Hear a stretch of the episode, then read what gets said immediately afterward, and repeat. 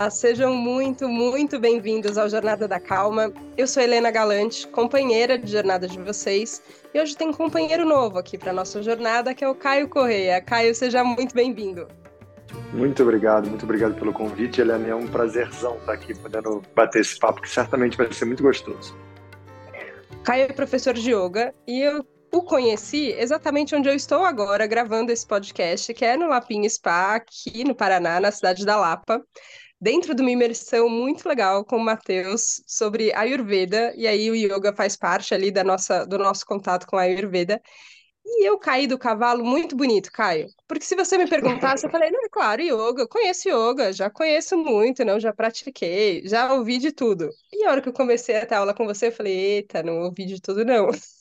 Acho que tem muita coisa aqui na tradição que, na verdade, eu não conhecia.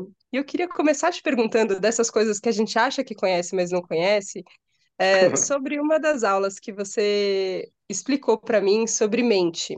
E é um conceito hum. que a gente já falou bastante aqui no Jornada da Calma. Mas eu nunca tinha pensado em quantas mentes, na verdade, a gente tem, quantas características dessa mente. É, queria começar te perguntando disso. E também um pouco se você também, quando começou o yoga, também tinha essa coisa de acho que eu já conheço, mas na verdade não conheço tanto. Boa.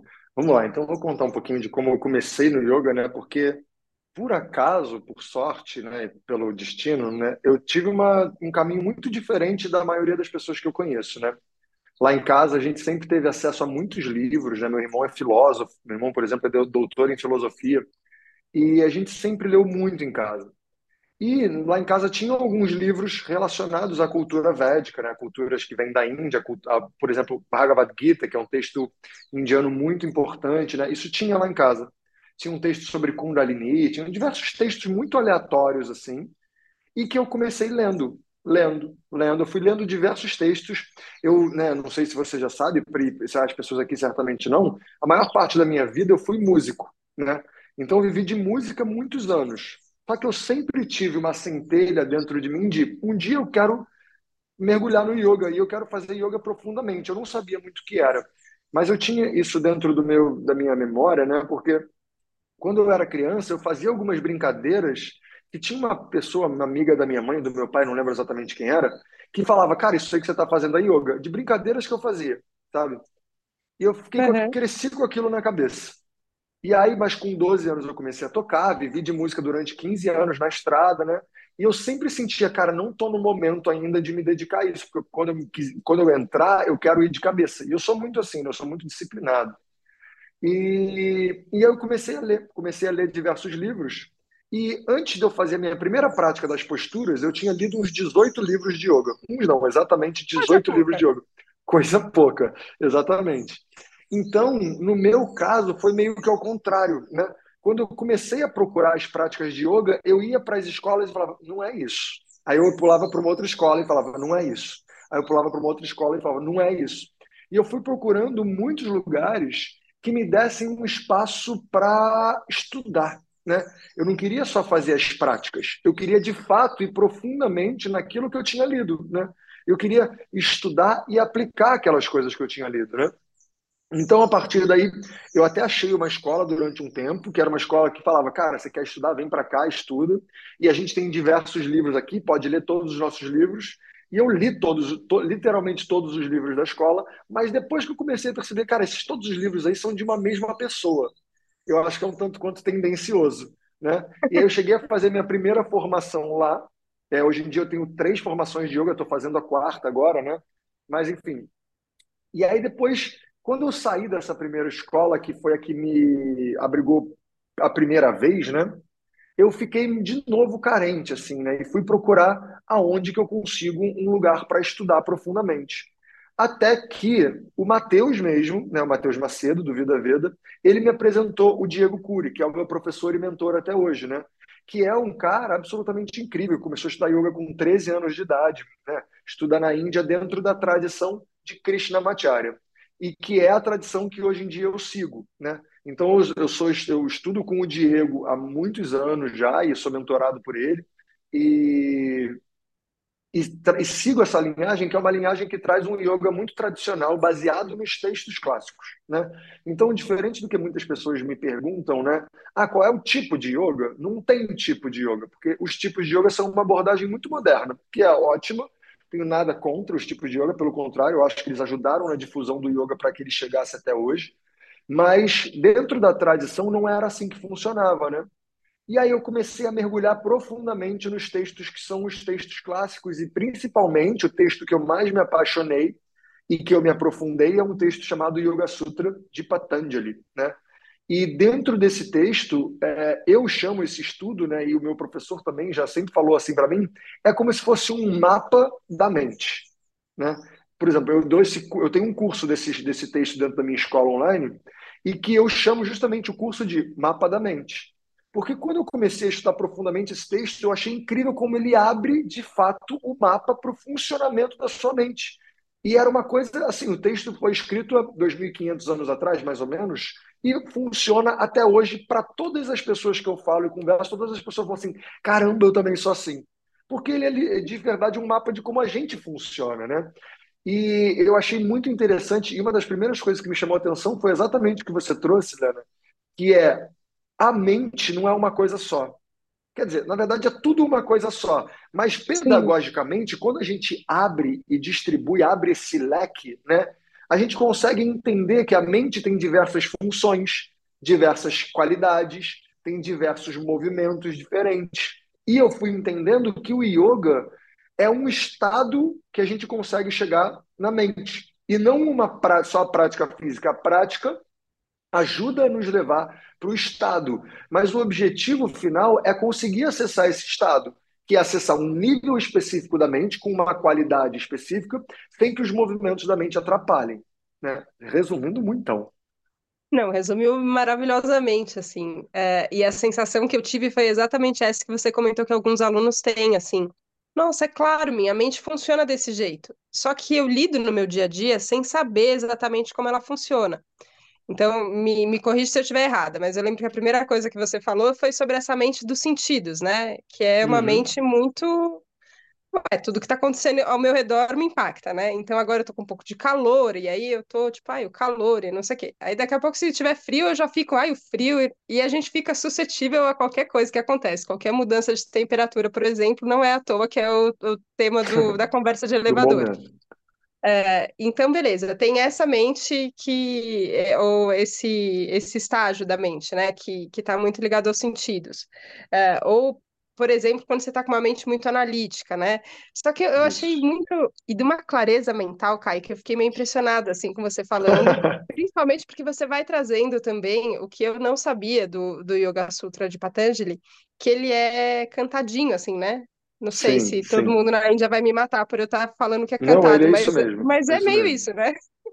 Hum. Ele tem ali, é, como uma tradição oral, era um jeito, né, de, de guardar. De transmitir. E eu fiquei pensando isso, assim, é, como é para você ter esse mapa inteiro, é, mas ao mesmo tempo não se privar da experiência de contato porque algumas vezes na, nas suas aulas aqui, na, aqui no Lapinha, enquanto a gente está nessa imersão, eu tive vontade de pegar o papel e a caneta e começar a anotar.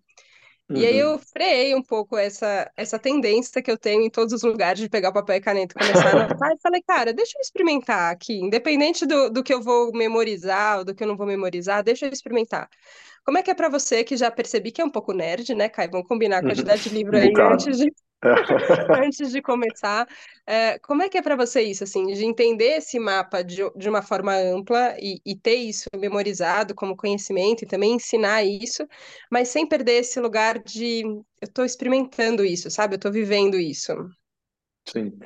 Ótima pergunta, Helena. E é muito interessante essa sua visão, porque dentro do yoga, né, exatamente o que a gente busca, a gente até comentou aqui, né, a gente busca a experiência direta, ou seja, qual é a sensação que essa informação te traz. Não é o objetivo não é só trazer a informação e essa informação ficar guardada, é essa informação reverbera como no peito, reverbera como nas suas atitudes, né? E a forma como eu me eu já tive contato com esse texto muitas vezes, né? Eu já estudei, eu já fiz uns quatro cursos desse texto, eu leio e canto esse texto todos os dias, eu estudo ele literalmente todos os dias há anos, né? Mas eu antes de eu entrar e mergulhar nele profundamente, eu já tinha estudado e lido ele, né? Mas a primeira vez que eu comecei a mergulhar foi com o meu professor, né? Foi com o Diego e foi com um estudo que é, é bem parecido com o estudo de como eu passo hoje, que é um estudo bem longo, né?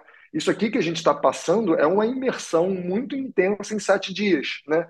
Esse, esse texto, quando eu comecei a estudar mais profundamente, foi um texto que a gente estudou um ano inteiro. Né? E é um texto muito curtinho. Ele é um texto de 195 sutras, né? ou seja, como se fossem pequenos versos. Aforismas é uma das formas que as pessoas traduzem sutra, mas não é uma tradução exata. Né? Mas, enfim, são pequenos versos. E que essa, esse estudo, como a gente foi fazendo, ele era muito lento para que justamente a gente pegava um conhecimento e deixa marinar, né?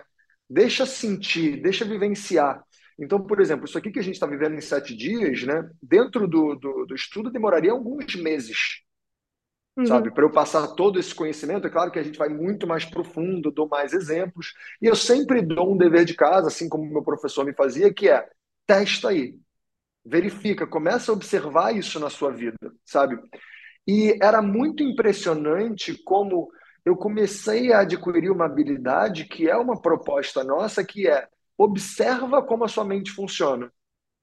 Porque quando a gente vai vendo né, no nosso dia a dia, a gente nunca para para observar a mente. A mente é como se fosse uma parte do que eu sou. Então, se ela faz, se ela me pede, eu executo. Né? E o que eu aprendi a fazer, e com muito esforço, né, porque não é nem um pouco simples, é, quando vem um impulso, quando vem um pensamento, quando vem um sentimento, olha para ele, né? Ou seja, olha e questiona, né? Eu sempre fui um cara muito, como eu falei, né? eu sempre fui muito disciplinado, assim. Então, eu realmente eu comecei a levar isso muito a sério. E como eu estava num momento, como eu falei, né, eu tinha acabado a banda, eu, eu cheguei a ser casado, eu tinha me separado e parado a banda, então eu estava com espaço literalmente, né? E eu falei, é isso uhum. que eu vou fazer da minha vida, vou mergulhar nisso profundamente. E eu comecei a aproveitar o meu dia, minhas práticas e os meus momentos para observar como é que a minha mente estava funcionando. E aquilo foi me trazendo não só informação, mas repertório de sensação. Sabe? Que é uma coisa que eu sinto que é o mais bonito, assim, né? Porque o conhecimento ele é lindo de ser adquirido, mas o conhecimento, quando ele não está na carne, quando a gente não tem ele vibrando né, dentro da gente, fica uma coisa que é como se fosse uma idealização, né? Ah, é uma teoria. E eu, eu consegui, através dessa experiência bem gradual e bem lenta, chegando nessa, nessa, nesse entendimento físico da coisa, né? Esse entendimento que o meu corpo, o meu corpo, que eu quero dizer, tudo o que eu sou, conseguia perceber essa, esses movimentos, sabe? Eu conseguia Sim. ver, cara, isso aqui é meio apego. Isso aqui eu tô analisando demais, sabe? E eu comecei a. Agora eu tô com a mente muito agitada, agora eu tô com a mente muito preguiçosa. Eu comecei a conseguir avaliar isso e eu não colocava como assim, eu tô muito agitado. Porque é assim que ele foi me instruindo, né? Não se deixa colocar como se você está agitado. E eu fui vendo, caramba, pode que minha mente está agitada. E tiveram momentos que eu me percebi observando a mente como se fosse um filme, assim, olhando para ela e falando: ah, olha lá, a mente super agitada, caramba, que loucura, sabe? Uhum, Muito interessante. Uhum. Mas sabe que isso que você falou de, de entender na carne, né? É, do, não sei, dos muitos caminhos assim que eu já que eu já percorri, que acho que também já, de muitas formas já passaram aqui pelo Jornada da Calma, é, eu já usei muito a frase do eu não sou o meu corpo como uhum. uma ideia de tentar, que foi uma coisa que você trouxe também, de tentar, tentar entender o que sou eu e o que, que é meu, né? Como você lindamente uhum. explicou hoje numa meditação pela manhã. É, e eu repeti já muitas vezes essa frase: ah, eu não sou meu corpo, ah, eu não sou meu corpo, ah, eu não sou meu corpo. Até de novo cair do cavalo. Eu caio do cavalo muitas vezes, caí. Eu caio do cavalo conto para as pessoas que eu caio do cavalo aqui no podcast. Aí, enfim, é isso mesmo, é livro aberto. Livro aberto. Eu do cavalo muito, assim, de perceber, na verdade, o quanto eu estava negligenciando um aspecto que é muito importante da, da, da vivência nossa no mundo, que tem a ver com, inclusive, a saúde do nosso corpo, com essa frase de, ah, mas eu não sou o meu corpo. E aí você fala, tá, eu não sou minha mente, eu fico repetindo isso também, mas ela manda em mim, eu sou cadelinha aqui dela e ela faz o que quer comigo, e quando eu vejo, eu já tô no meio da bagunça ali. É, agora, como, como a gente pode. É, eu acho que talvez é isso, assim, ó, como é que a gente cuida sem se apegar, sabe? É, porque eu tenho a Uhum, impressão que a nossa tendência é sempre isso, assim. Então, se eu sou o meu corpo, aí Aí é isso, entendeu? Aí eu tô com cabelo branco, e aí agora, meu Deus, agora eu tenho cabelo branco e aí isso acabou. Ou, tipo, eu vou fazer qualquer coisa aqui para lutar contra uma passagem do tempo que, que vai passar, que, é, que assim é. É, Mas também esse estado que eu entrava antes do tipo, corpo? Ah, não, corpo não é nada. Corpo, uhum, imagina, não, deixa. E aí é isso, aí você não tem, tipo, disposição para ficar de pé ou para conseguir sentar e meditar sem a sua lombar ficar, tipo, gritando exato, ali. exato. Como é isso? Eu sei que para você é é, talvez seja um pouco diferente, porque você naturalmente é muito disciplinado, o que não é meu caso, não sei como é o caso Uhum. dos ouvintes, assim. É, mas acho que é um pouco isso, assim, como é que é a sensação de cuidar sem se apegar? Então, é, tem uma questão que eu acho muito interessante, que é trazida nesse texto também, no Sutra 18 do segundo capítulo, que ele traz mais ou menos assim, qual é o propósito da vida, né? Porque a vida é uma coisa que, essa coisa do propósito da vida tem esse negócio, né? Porque parece que Sim, eu busco o propósito da vida e quando eu achar o propósito da vida, os anjos vão cantar e uma bandeira branca vai ser hasteada e tudo vai se resolver, né? E vai ter uma luz dourada que vai brilhar em cima da minha cabeça, essas coisas, né? E quando Patanjali, né, que é esse sábio do, que, que escreveu esse tratado, ele fala sobre o propósito da vida, ele fala principalmente que o objetivo é a gente ter experiências e não se apegar a elas e seguir em frente.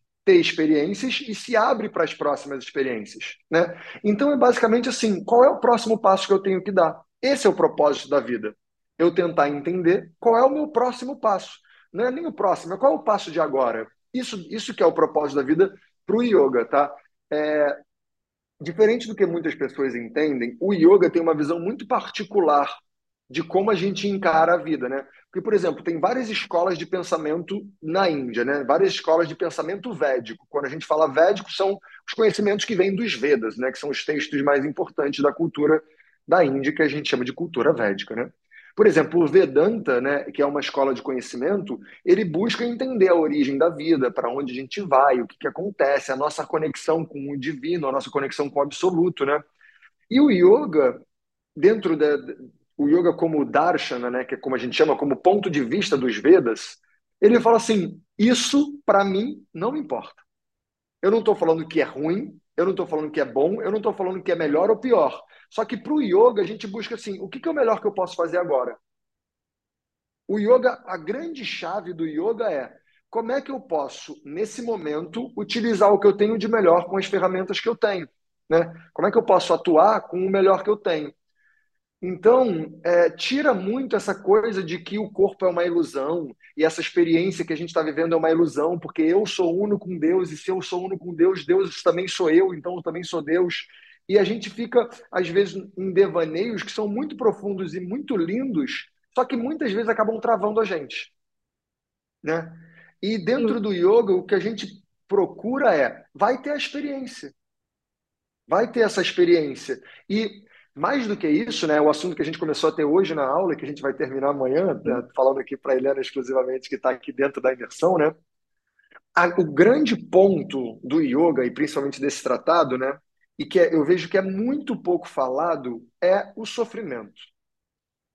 Então, para o yoga, a primeira coisa que a gente deveria buscar é como é que eu sofro menos?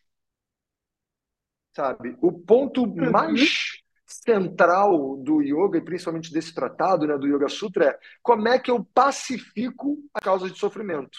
Percebe que eu não falei como é que eu elimino o sofrimento. Porque o elemento Sim. ele vai estar, tá, o sofrimento ele vai estar tá aqui. Então, uma grande busca nossa é como é que eu pacifico o sofrimento. Porque quando eu estou sofrendo, e a análise que eu gosto de trazer, a metáfora que eu gosto de propor é essa, né? Quando eu estou com algum tipo de sofrimento, e como a gente pôde ver né, na aula hoje, a gente sempre está sofrendo. Porque tem algumas causas de sofrimento que estão vindo na nossa frente. E elas atuam como se fossem véus véus que entram na minha frente e atrapalham a minha percepção do presente. E, como eu falei, o objetivo do yoga é como é que a gente pode atuar no presente da melhor forma possível. Para eu atuar no presente da melhor forma possível, eu tenho que buscar ver o presente sem um véu. De... E as causas de sofrimento, basicamente, é uma, uma confusão, né? uma identificação equivocada com as coisas, apego, desejo, aversão, medo. Basicamente, são essas as causas de sofrimento. Né? E se a gente for pensar, a gente sempre tem um desejo, a gente sempre tem um medo, a gente sempre tem uma confusão acontecendo sobre o que, que eu sou, o que, que eu não sou, esse questionamento que parece fundamental na vida, né? E a nossa ideia é como é que eu pacifico? Porque a ideia é só tira o véu um pouquinho. Tira o véu agora, para que agora eu possa ver a realidade e falar: ah, tá, acho que eu entendi. Então deixa eu dar um passo.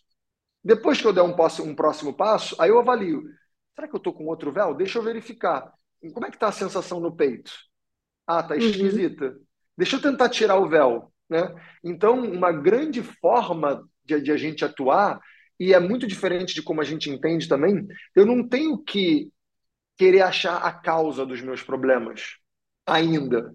Né? Isso é uma parte do processo, mas a primeira parte do processo não é buscar a causa. Porque como é uma, o yoga é uma atividade muito interna, muito pessoal, se eu for procurar a causa do meu sofrimento com a mente em sofrimento, eu tô cheio de véu. Eu Sim. não vou estar tá vendo a vida com clareza. Então, é, isso inclusive é a pedagogia do yoga, tá? Dentro no Sutra 27 do segundo capítulo, ele fala que a pedagogia do yoga é composta de sete passos. E que eu costumo falar que para nós, assim, no dia a dia, né? Para nós que estamos nesse ciclo do sofrimento, os quatro primeiros são os mais importantes. E aí o primeiro passo da pedagogia do yoga é primeiro identifica o sintoma e pacifica esse sintoma. Ou seja, se eu estou sofrendo, se eu sinto que, por exemplo, terminei um relacionamento, estou apegado na, na, na, naquela minha relação, estou sofrendo por isso. Como é que nesse momento eu pacifico um pouco a dor? Então, eu posso sair para conversar com um amigo, eu posso dar um mergulho no rio, eu posso fazer uma prática de, de meditação, posso fazer uma prática de respiração, mas eu posso jogar futebol, eu posso sair para passear com o meu cachorro. Tudo isso é uma prática de yoga para pacificar o meu sintoma. Uhum. E esse é o primeiro movimento que a gente deveria fazer dentro da pedagogia do yoga tradicional, dentro do yoga clássico. Primeira coisa, acha o sintoma, identifica o sintoma e faz o que for necessário para você apaziguar. Porque o que você precisa para apaziguar o sintoma não é o que eu preciso. Certamente não. Então, vale no dia a dia a gente começar a ver. Para mim, sentar no piano e tocar apazigua muitos dos sintomas. Naquele momento, percebe, eu não estou falando que vai curar o meu, meu problema. Não vai Sim. curar a minha dor. Mas ele vai pacificar aquele meu sintoma naquele momento. Quando o meu sintoma pacificar, aí eu devo ir buscar a causa. Só que o que, que a gente que é um, um bicho que se acha muito esperto, o que, que a gente faz? Quando a gente pacifica o sintoma, eu penso, agora eu estou ótimo, deixa eu viver a vida como eu sempre vivi. Esquece. E segue. Sim. Né? Quanto na proposta do yoga, não, agora que você é, pacificou, foca, agora, agora vai, agora é o momento. Então, com a mente clara, aí sim é o momento de você começar a investigar a causa. Não todas as causas de todos os problemas, mas daquele problema que você pacificou. Tenta identificar a causa. Segunda etapa. Tá? Depois, a terceira etapa é tentar entender o que, que para onde eu quero ir. Onde é que eu quero chegar? Em relação a esse problema, né? e não em relação à vida toda. Né? Que às vezes a gente acha que essa coisa, ah, qual é o meu objetivo principal na vida? Não. Em relação a esse problema, o que, que eu quero deixar de sentir? Ou como eu quero me sentir? Né? E aí eu identifico. Terceiro passo, identifica para onde você quer ir. E o quarto passo é quais ferramentas você vai usar para chegar lá. Uhum. E dentro dessa pedagogia do yoga, o que a gente conhece hoje como yoga, ou seja, as posturas, a respiração, a meditação, entra justamente nesse quarto passo, que é as ferramentas que eu vou utilizar para eliminar esse problema essa, esse sofrimento específico. Então, o que, que eu vejo que a gente, é, por causa da forma como o yoga foi difundido, acabou chegando né, no yoga hoje? A gente hoje em dia está usando as ferramentas sem entender muito bem para quê. Sim. Sabe? É como se eu tivesse aqui me tornando um mega especialista em, em chave de fenda, sendo que eu não tenho nenhum parafuso para apertar. Ou não sei cadê o parafuso que eu tenho que apertar. Ou às vezes eu tenho até um prego e eu estou me tornando especialista em chave de fenda. Só que eu precisava de um martelo, né? Então, o que é a proposta da, pedag da, pedagogia tradicional do yoga, do yoga clássico, né? Ela propõe, envolve esses. São sete passos, mas esse, se a gente ficar nesses quatro, já está lindo, né? Os, uhum. os, três últimos, os três últimos passos, só para citar aqui, né? É tentar entender, a partir do momento que eu usei as ferramentas e tirei esse problema, né? Aí eu devo procurar como eu tento não voltar e como eu tento me manter estável para eu conseguir a, liber, a liberação, a libertação, que a gente chama no yoga de Kaivalya. Né? Então, esses seriam os sete passos. O sétimo passo, inclusive a libertação, é um passo. Porque mesmo quando eu me sentir liberto, pode ser que eu tropece. Então, eu tenho Sim. que me manter liberto. Né? Então, é, a brincadeira não chega quando chega aquela palavra né, que você sabe que eu não gosto muito da iluminação. Eu acho um pouco que traz um lugar quase mítico ou místico, né? Mas quando a gente se cura do sofrimento, eu tenho que conseguir me manter lá também. Porque não é quando eu paro de sofrer que a vida vai ficar boa para sempre, né? Eu tenho que conseguir me manter lá. Então, essa é a pedagogia do yoga e é isso que eu tento trazer muito para os meus alunos sobre vamos usar as técnicas, porque enquanto a gente está abordando as técnicas, eu estou conhecendo mais o meu aluno. Porém, uhum. em algum momento que ele estivesse conhecendo melhor e eu também estiver conhecendo melhor ele, Vamos buscar o sintoma? Qual é o sintoma? E aí vamos pacificar o sintoma? Vamos achar a causa? Para onde você quer ir? Qual ferramenta a gente usa? Sabe? Nossa, é incrível isso. É, e traz uma, uma para mim, uma percepção de continuidade. Eu ouvi isso em, em Manaus, que eu tive recentemente. É, e, e daquelas frases lindas que eu não gravei quem foi que falou a frase, então é um pecado, mas tudo bem mas que dizia que era um artista, que dizia que o que a vida quer é continuar. E eu achei essa ideia muito bonita, assim, sabe? Sim. Porque o que, que é estar tá vivo, né? O que que. Sem, sem, sem entrar, a gente pode entrar em muitas linhas filosóficas aqui, uhum. né? Mas o que que vida é, né? Vida é contínuo, assim, né? Tá, tá vivendo, é gerúndio, tem, tem, tem um, um, um movimento que acontece, né? É, só que parece que por ignorância, às vezes, eu, eu, sinto isso, assim, que a gente esquece que é assim, e aí a gente desenvolveu uma, uma mente moderna, ocidental, que eu também acho que, que tem uma característica bem específica aqui, acho que o Brasil também tem suas características de como a gente pensa, é, mas que é essa, essa mente da linha de chegada, né? Então, a, é, é só a linha de chegada que importa. E o que é bizarro no yoga é que a linha de chegada virou uma foto, né? Virou conseguir fazer um negócio, virou ter uma flexibilidade, virou ter um corpo de um formato e não de outro formato. É, isso sempre me incomodou, assim, sabe? De falar, cara, não é uhum. possível que um negócio que durou tantos anos, assim, que dura tantos anos, que tanta gente estuda, é, virou isso, assim.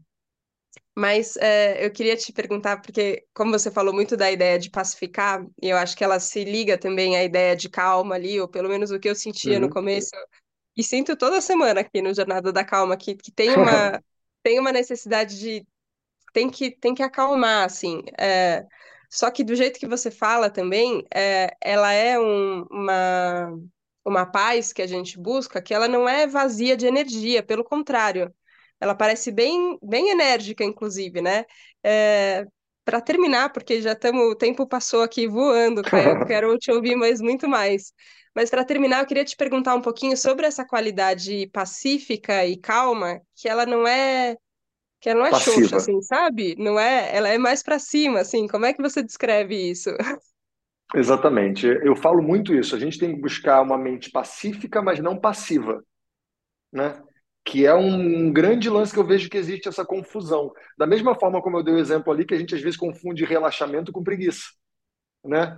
Que uma mente serena e um corpo estabilizado, estável, não é aquela coisa que criou-se um estereótipo de que eu falo devagar e falo com bastante ar na voz e que eu sou uma pessoa que está tudo bem, né? Você sabe muito bem que eu não sou assim, né? Eu sou um cara que falo, falo alto, falo rápido, né? E que a busca é justamente que para a gente conquistar isso, para a gente fazer esse movimento, a gente precisa de muito empenho.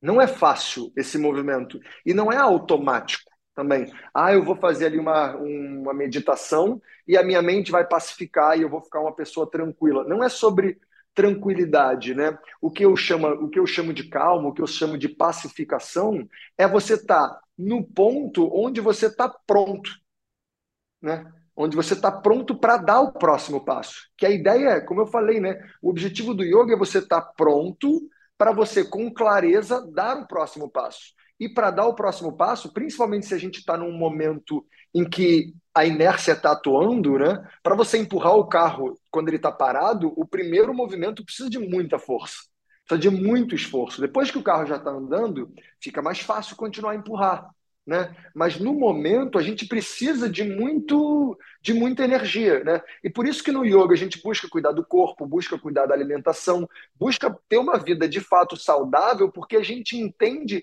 não é só porque a saúde em si, é claro que a saúde em si é maravilhoso, mas é porque eu entendo que eu vou precisar de muita energia. Eu vou precisar de muita força para fazer esse movimento, porque todos os estímulos em volta de mim vão estar tá me levando para fora. E eu me voltar para dentro demanda um esforço gigante, né? Então, a ideia é eu estar tá buscando trazer energia para dentro para que eu esteja com o corpo com vigor, né? Uma palavra que a gente usa muito dentro do yoga é virya. Virya é uma potência, um vigor, que é fundamental, né? Tanto que os textos clássicos de Hatha Yoga, né? E Hatha Yoga não é o tipo de yoga que a gente entende hoje como Hatha Yoga que a gente ouve falar, né?